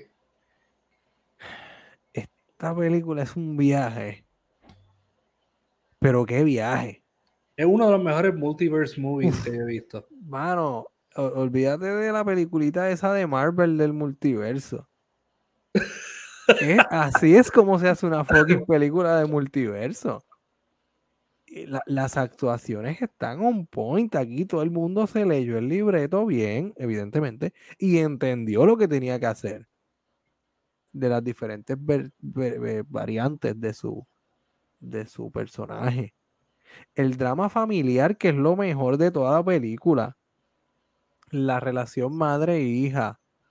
Eh, mano, esto es, esto tiene de, de, de, viaje en el, o sea, no viaje en el tiempo, de, de, multiversos, tiene de, no sé si viste Turning Red, que también es de este año. Sí. Que, que habla sobre esto también, una familia asiática casualmente, de la relación entre la madre y la hija. Eh, mano, eh, esta película, este fue un viaje, pero un buen viaje, un trip bastante, bastante divertido, divertido. Mucho potencial para verla de nuevo. Sí, mano, de verdad que... El 24, mano, el 24 eh, le está metiendo demasiado, tiene que bajarlo un eh, poquito. Ese mes, ese mes, mano, yo me acuerdo que yo vi The Northman, que nadie la ha mencionado después que mamaron con ella. Um, Película más, olvidable que Game of Thrones. The Northman, mira, me puse en Navidad vimos este The Green Knight y yo dije, si The Northman hubiese tirado más para ese lado, okay. hubiese sido mejor. Pero sí, pues, sí, sí, sí, sí, set pieces, cinematografía linda, pero eh, pues eh, yo, yo hago lo que vi de Northman y una semana después vi Everything Everywhere All at Once y yo dije, diantre, esto, ¿ves? Esto me hizo sentir mejor. Esto me hizo como que querer venir al cine. Sí. Um, So, yeah, bueno, bueno. Eh, número tres, eh, mucha gente va a odiarme por esto, cabrón. Y te digo, este año tuve Holy Spider contra el patriarcado. Tuve Tar, ¿sabes? Todos, estos temas, man. Número tres, tengo Blonde. Blonde. Blonde, número 3. Yo la, yo la empecé, te soy honesto, la empecé, no recuerdo qué pasó el día que la estaba viendo, no pude terminar de verla, así que pues obviamente por un ejercicio de honestidad me, me, gustó lo que vi, pero como no la terminé de ver, no está en mi lista, no está. Blonde está cabrona, ¿no? Blonde no está primero porque pues tengo otras dos que están, para mí fueron mejores, pero Blonde, Blonde fue bomba, cabrón. Ya, ya eh, Blonde estrenó en Netflix, está en Netflix. Sí, está en Netflix. Es una película por Andrew Dominic. Tiene la música de Nick Cave con Warren Ellis, que también otras dos fucking leyendas. Eh, la actuación Ana de Alma se vota bien cabrón. La película es una biografía ficcionalizada. Ah, claro. Tengo que decirlo. Hay que decirlo porque en Twitter la gente explotó como que, ¿cómo van a decir esto? De Marilyn Monroe este aquello, pero no es como si la fucking sinopsis dijera que es ficcionalizado, basado en una basada en una novela, es basada en la vida de ella como tal. Obviamente toma elementos de su vida, pero... Exacto. Pero una es una novela por, por, Joyce Carol Oates, cabrón. Que ella toma libertades, ella es una escritora muy controversial también. Y Blonde es una biografía ficcionalizada de Marilyn Monroe de la vida de ella, cómo ella entró al cine, cómo ella pasó, de, cómo ella tuvo su niñez con su madre abusiva y cómo ella pasó de, de, ser Norma Jean a ser Marilyn Monroe, sus diferentes relaciones hasta el día de su muerte. Ahora, la película tiene un aspecto super David Lynch. Eh, es como si David Lynch hizo Inland Empire o Mulholland Drive de nuevo, pero lo, lo, que hicieron fue que, que escogieron a, a Marilyn Monroe para ser la protagonista. Ahí expresan todo el abuso de Hollywood, todas las cosas que, que ella experimentó y más, porque también e, ellos abusan del, de los mitos que ella tuvo eh, en, en su vida privada. Ahí te enseñan absolutamente todo. Eh, no escatiman en enseñar todo tipo de abuso, hasta la niña siendo abusada. O sea, eh, la película realmente es desastrosa. Y es tragedy porn de principio a fin. Tú estás como que diablo, esto no puede ponerse peor. Y boom, se pone peor. ¿Tú me entiendes? Y a mí me encanta porque Marilyn Monroe es esta figura trágica que fue porno para mucho, mucha gente por un buen tiempo. Fue tragedy porn porque lo que se hablaba era de la muerte de Marilyn Monroe, que hoy día todavía se glorifica, y también se hablaba de la muerte de JFK, que todavía hoy día se menciona. Sí. So, que él haya tomado y haya puesto una película que la realidad del caso te hace sentir eh, ese abuso al cual ella fue sometido por muchas razones, por la gente, sus fanáticos, sus relaciones interpersonales. Eh, es una película que es bien atrevida, es una película muy bonita también, eh, hecha muy bonita, bien editada y de verdad muy bien actuada. So, Blonde definitivamente está en mi tercer lugar. Blonde número 3. Un sólido número 3, me parece. Sólido. Bueno, eh, mi puesto número 2. Y cuando empezamos esta lista dijimos que, que yo me basaba mucho en la experiencia viendo la película, en, cuánto impacta una película. Y una de las, de las cosas que más impacta de una película es un buen final. Y tú hablaste ahorita de una película incómoda. Yo voy a corregir eso. Esta es la película más incómoda del año.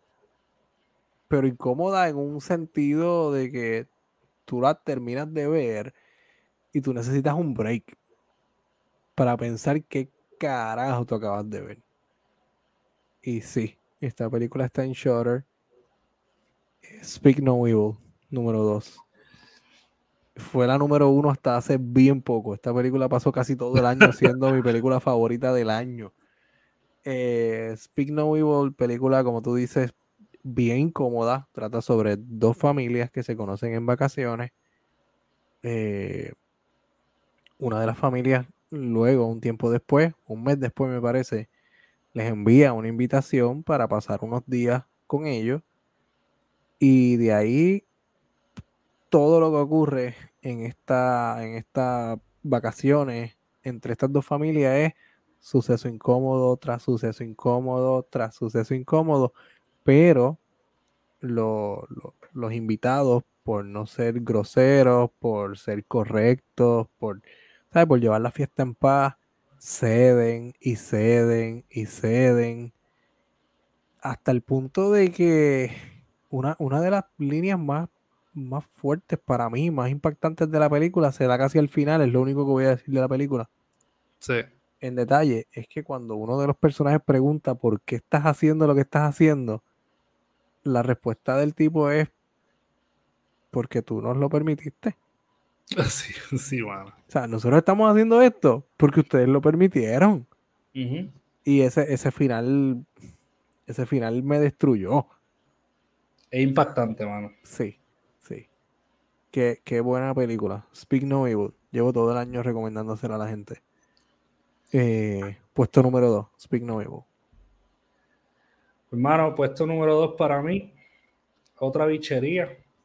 La no es una bichería, está en HBO Max. The Banshees of Inisharing. Ok, esa la he visto eh, hasta número 1 en alguna lista. Bro, esa película está cabrona. Cuando yo la estaba viendo, yo estaba pensando qué yo haría si Luis me dejara de hablar un día. ¿Entiendes? Así yo puse a ver y me destruyó el alma. Sé que trata sobre unos amigos. Sé que trata Sí. sobre unos amigos que cortaron amistad. La película se sitúa en Inisherin, que es un lugar ficticio en Ireland. Ah, Es ficticio. es, es ficticio, pero un lugar que Ok. estaría visitando muy pronto. Muy bien, eh, me gusta.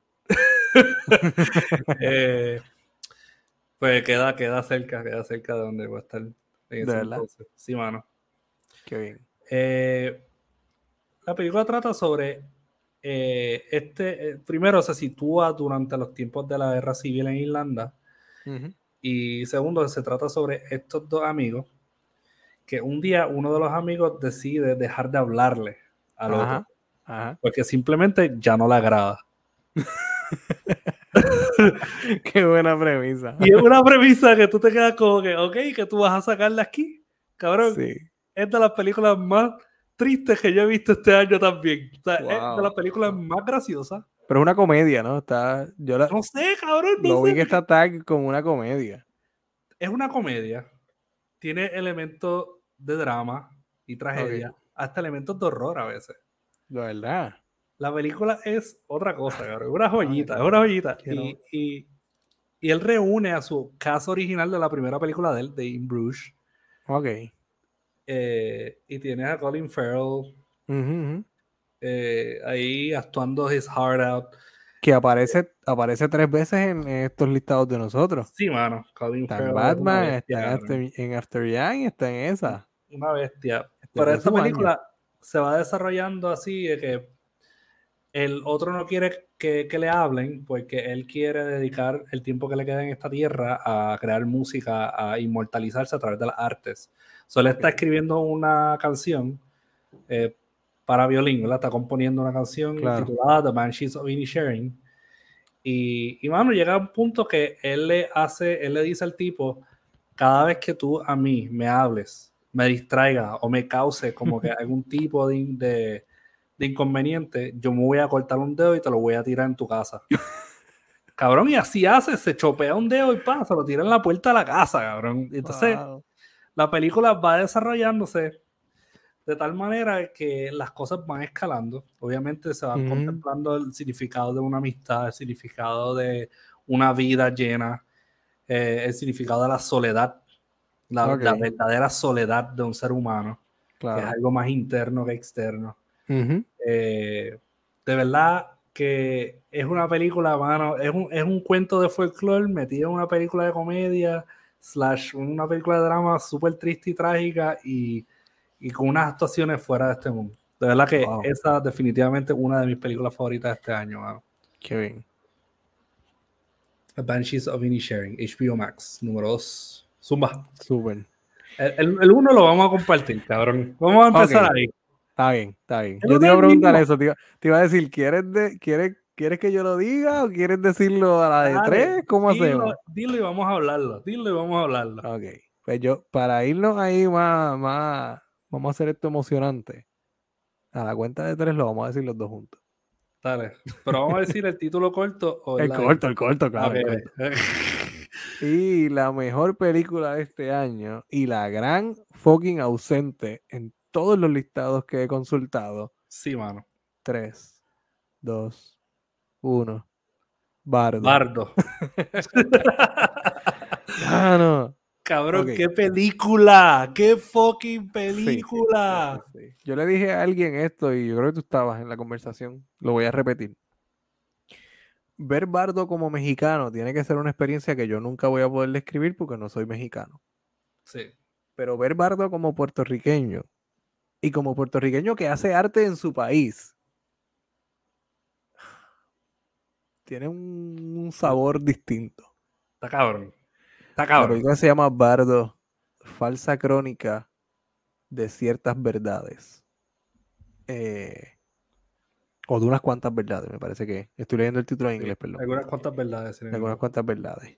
Eh, Bardo está en Netflix, es la película, la nueva película de Alejandro Iñárritu. ¿Qué te Y decir? trata sobre un. Vamos a hablar un poquito de ella sin. Dale, dale, tírate la trama, tírate la trama.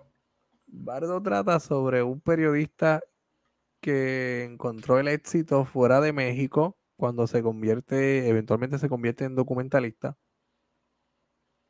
y regresa a México. O sea, él mantiene sus lazos culturales y familiares con México. Pero su familia no. Sus hijos son criados en Estados Unidos. Y él le van a dar un premio en California. Eh, los días, o sea, la película se desarrolla días antes de esto, pero tenemos algunos saltos también temporales a través de la película. La película emplea elementos surrealistas, tiene algunas imágenes propias del realismo mágico, eh, muy, muy propiamente mexicana, diría yo. Hacía un ratito que yo no veía a Iñárritu hacer películas que se sintieran mexicanas, ¿verdad? Sí, hace ratito. Sí. Desde. yo creo que desde su, su, estreno, cabrón. ¿Desde igual, Desde. ¿Cómo es que se llama la película? Amor, perro. Desde Amor, es verdad. Desde Amor Beautiful, Beautiful, por ejemplo, fue en España. Beautiful es española. O sea, una película. La se desarrolla en Madrid. ¿Es que se desarrolla la historia? Sí, en Madrid, yo creo. Sí, yo creo que sí. Bardem. Con Bardem. Entonces, después de eso, que Birdman, después The Revenant. The Revenant, pues sí, esta es la película más mexicana de él en muchos años y es una exploración del, del, personaje, es una ficcionalización o autoficción de su propia vida, sobre el arte, sobre el éxito, sobre no ser de aquí pero tampoco ser de allá eres muy mexicano para los gringos, pero eres muy agringado para los mexicanos. Si lo traemos a Puerto Rico, los puertorriqueños somos y seremos eternamente muy gringos para todos los hispanos, pero somos muy hispanos para todos los gringos, entonces no somos ni de esta tierra porque usted sabe que no se puede comprar casa en este país. Entonces tampoco somos de allá. No somos de ninguna fucking parte, no somos de ninguna parte. No, mano. Y primero quiero, quiero decir que esta película, obviamente, como que yo vi un meme que decía como que cuando te dicen que no te copies tu tesis, y, sale como que una escena de, de Eight and a Half y después sale una escena de, de Bardo. Esta película es directamente inspirada por Eight and a Half. tiene, tiene copy paste. Tiene, tiene, tiene, bastante copy paste. Pero, pero, en su defensa, en su defensa, diría Tarantino que es un homenaje. Eh, eso es lo que quería decir, eso, eso iba. Okay. Eh, hay copy-paste, pero la película está tan bien contextualizada que en realidad se siente más como un homenaje. Sí. Eh, y yo diría que una de las pues de las mejores películas surrealistas que he visto en los últimos años, hermano. Y, los otros días hablamos sobre ese concepto de llamarlo surrealista o llamarlo como realismo mágico, claro. como es Y me sostengo en lo que dije. Y sí, como está contextualizado en México, y es una película mexicana, eh, sí podemos llamarle que una película que es realismo mágico. Claro. Eh, tiene unos diálogos, diálogos excelentes, hermano. Hay, unas conversaciones que yo te voy a ser bien sincero, yo no estaba listo para tenerlas. Por ejemplo, cuando él habla contra, con Hernán Cortés, Él, sí, él está encima de, de, muchos cadáveres y... Encima de todos los cuerpos, sí. sí de cadáveres de nativos una montaña de cadáveres, está Hernán Cortés ahí y, y, el protagonista le dice algo de. Ay, de Octavio Paz era. Le tira una cita. Ah, la cita de Octavio Paz, claro. Y Hernán Cortés dice: Octavio Paz se copió de mí. Pero Octavio Paz es otra figura que, en México no es como que la más querida tampoco. Exacto. Exacto. el hecho de que Sí, el, hecho de que tira eso, tira varias que cosas. Que hay, hay cierto adoptar esa, esa imagen de parte de Iñárritu, ¿sabes? Sí. ser una figura polarizante. Ser una figura polarizante, ser alguien que ya es muy bueno para andar en programas mexicanos, pero... pero le da eh, entrevista a la gente afuera y los mexicanos se lo recriminan. Se lo recriminan. Eh, mano, es una, es una, es una línea bien fina como artista el, también uno querer tener integridad, porque parte de lo que a mí me gusta de esa película es que no solamente te dice como que critica a los mexicanos, critica a los gringos, full 100%. Claro. el personaje eh, Silverio, si no me equivoco que se llama. Eh, Silverio, sí.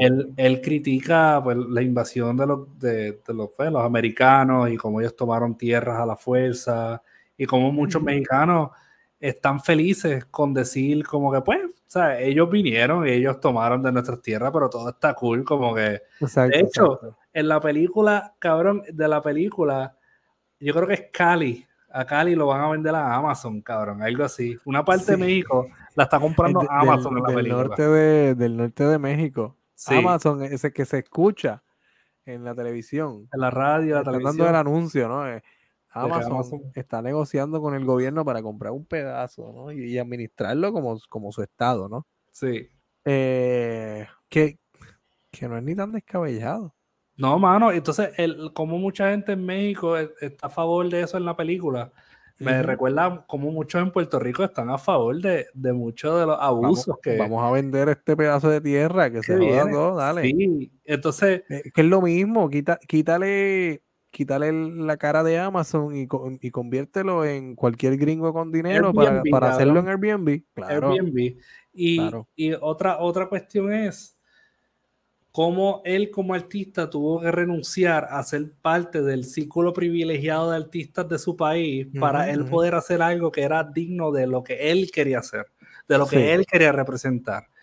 Y, y, con todo eso hay críticas en eso, pero el igual en Puerto Rico, cabrón, en Puerto Rico tú tienes que ser, si tú quieres ser élite como artista, tú tienes que ser parte de cierta gente. O si no, ser bien atrevido, cabrón. Tienes que ser bien atrevido, tienes que apostar a tu arte 100%, tienes que invertir tu dinero en tu arte para que entonces la gente quizá note que estás haciendo un esfuerzo, pero... Mano, de verdad que... Está bien difícil lograr. Honestamente, yo no, no veo un... No hay, no hay un camino trazado. Pienso que no lo No hay un camino trazado. No hay un camino, trazado. porque si, nos va, si hablamos de, de, de del arte hablemos de literatura, por ejemplo. Claro. para no extenderme demasiado ahí. Claro. La literatura en Puerto Rico no es un arte respetado para las masas, ¿no? No es un arte respetado. Eh, y cuando hablamos de literatura en Puerto Rico, hablamos de literatura de resistencia. Claro. ¿Entiendes? Literatura puertorriqueña. Puertorriqueña, hablamos de literatura de resistencia, hablamos de literatura de, de desde, qué sé yo, desde la opresión, desde la supervivencia. Pero no, es un, no es un arte que la gente dice, oh, wow, tú eres, tú eres escritor, tú eres un artista. No, no, pienso que no. Así que, eh, sí, para alcanzar cierto éxito tienes que pertenecer a alguna, algún círculo y suerte con eso. Y, oírte. Si no, siempre vas a ser escritor emergente. Como emergente, los otros días, yo estoy a 10 años en el circuito. Llevo 8 años. 8 años dándole, dándole, esta vaina y, y, todavía me dicen, tú eres un escritor Nobel, tú eres un escritor emergente. ¿Cuánto se tarda uno en, en, en terminar de salir? Literal, hermano. ¿Sabes? a veces me siento como el principio de la película, Bardo. El, el, el nonato. El neonato, el neonato. Así me siento. me siento ah, como el latimuerto. volviendo a su madre. Eh, nada, mano. Yo creo que qué bueno que por caminos totalmente distintos, pero llegamos, a Bardo. llegamos a Bardo. Eso me parece bien interesante.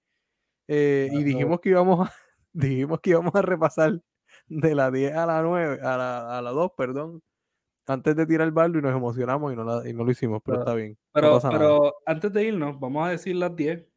Ah, y, y faltan nuestras. Ella, raya. Tenemos, decimos las menciones rapidito o pichamos las menciones. Tira las menciones que tú quieras, tírala ahí rápido, no, no mucho. No voy a abundar, solamente voy a decir los títulos y si merece alguna aclaración alguno de ellos. Dale, zumba. Voy a empezar con la más, las dos más comerciales. The Black Phone me parece que fue un buen título de, dentro del cine más comercial de horror. Merece la pena verla. Eh, Prey, disponible en Hulu. una recomendación porque es un buen ejemplo de cómo se agarra una franquicia que nunca ha sido una franquicia que ha dado en el clavo más de una vez y la pones en el ruedo otra vez. Y le, das muchas posibilidades.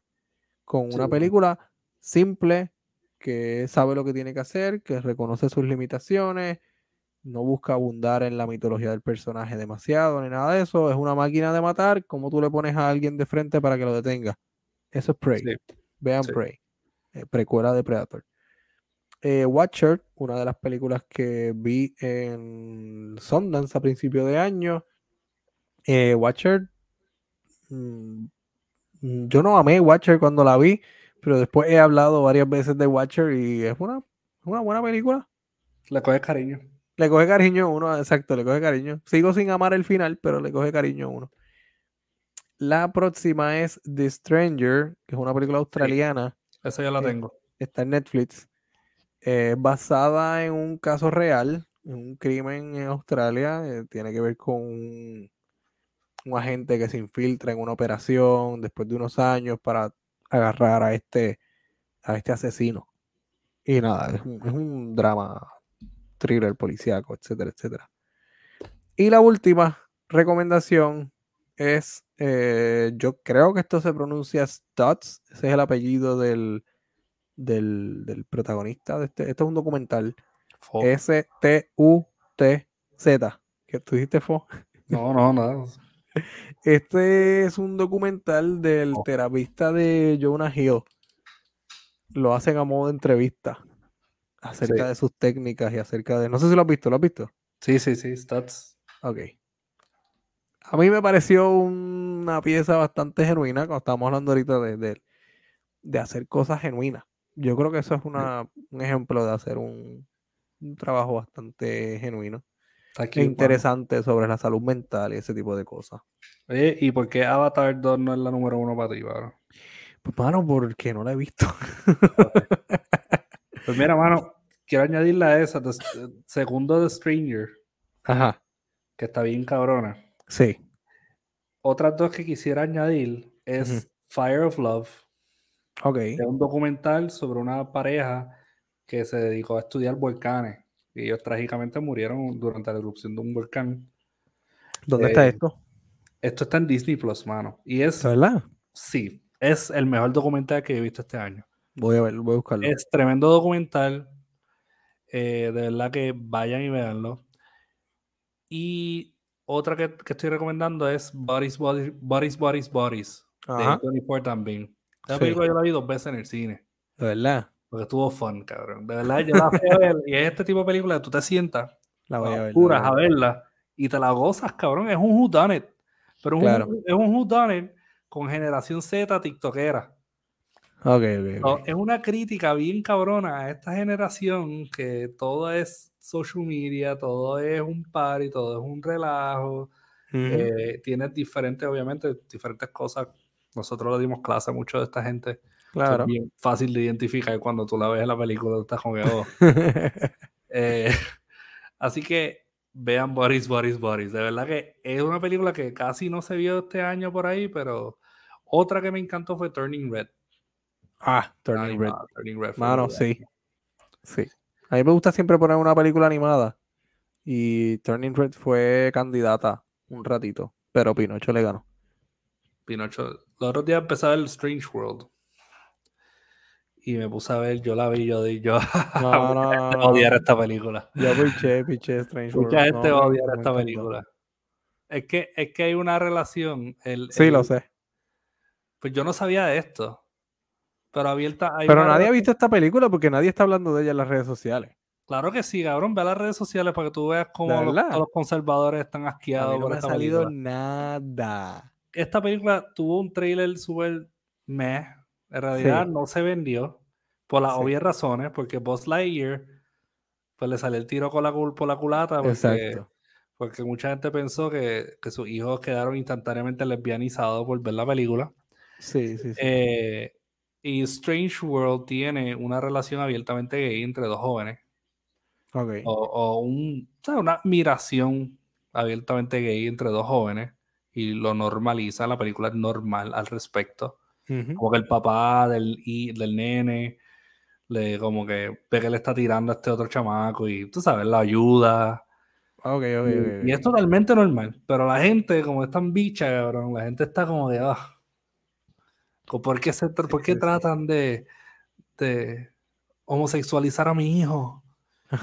Y pues yo creo que por eso la película no, injustamente no le dieron como que, pero la película está súper fun, mano. Ok, no la vi, no la vi. Es súper Sé cuál es, pero no la vi.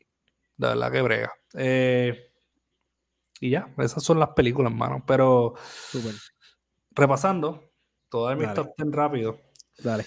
En la número 10 yo tuve Pearl, 9 tuve Tar, 8 tuve Men, 7 tuve Speak No Evil, 6 After Yang, 5 Decision to Leave, 4 Holy Spider, 3 Blonde, 2 The Banshees of Inisherin y number 1 Bardo. Muy bien. Yo número 10 tuve eh, Pinocho, la de iba a decir Benicio del Toro, la de Guillermo del Toro. Eh, número 9 de Wonder, número 8 de Batman, eh, número 9, eh, número 7, perdón, Nanny, número 6 Eds, número 5 Smile, aunque a Patrick no le guste. Número 4 Barbarian, número 3 Everything Everywhere All at Once, número 2 Speak No Evil y número 1 Bardo, la mejor película del año. Y nada, mi gente, eso sería todo por este año y espero que ¿verdad? hayan disfrutado overall, ¿verdad? Eh, esto es cine y esto es literatura, es un compartir y es un, es un vivir, ¿no? Y eh, por favor, díganos en nuestros comments, ¿verdad? Tírenos en los comments cuáles fueron sus películas favoritas, si nos recomiendan tirarnos sus listas, sí.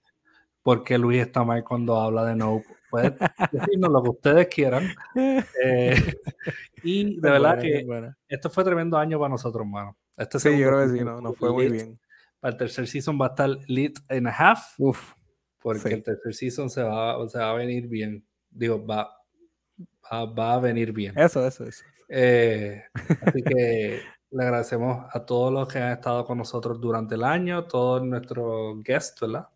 Nuestros acompañantes en varios episodios y a todo aquel que nos escuche, nos ha apoyado desde el día número uno, o sea, el día número 350 y pico, cualquier día del año. Wow, Muy agradecido. Un beso y un abrazo. súper. Nos Con vemos todos. entonces el año que viene. Cuídense, gente. Feliz año, feliz Navidad, pásenla bien. Gracias por estar ahí y sigan ahí, no se vayan. Cuídense.